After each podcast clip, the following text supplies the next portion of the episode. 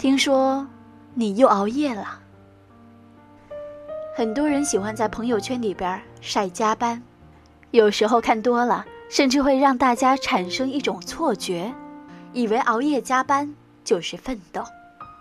殊不知，拉开人与人之间差距的，从来都不是晚睡，而是早起。真正厉害的人，他们从不在凌晨的时候通宵拼命。而是用早起的方式打开新的一天。早起的人，往往优秀的可怕。从早起开始，给自己一个改变吧，定一个强有力的目标，叫醒你的是梦想的闹钟。有人为了考证书，每天早上五点就起来背资料，八点的时候再准时的去上班，因为晚上回家能够利用的时间很少。索性就挪到了早上，一举两得。早点睡觉。想要在早上做更多的事情，有一个前提是必须要有充足的睡眠。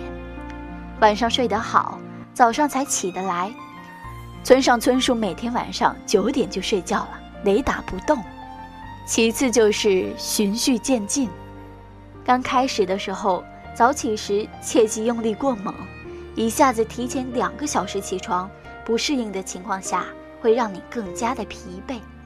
慢慢来，第一次的时候提前十五分钟，第二次二十分钟，第三次三十分钟，循序渐进就能够养成早起的习惯。最后就是适当的给自己奖励，早起可以用一顿丰盛的早餐犒劳自己，给自己一点仪式感，螺旋向上。一个好的习惯往往只是一根线，但是它串联起的东西一定会让人受益终生。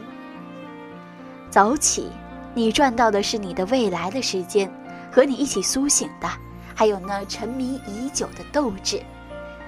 趁着还年轻，趁着还有时间，战胜自个儿的懒惰，赶紧把未完成的梦想实现。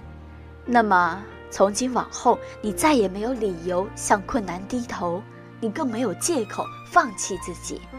可怕的开挂人生，从你决定早起开始。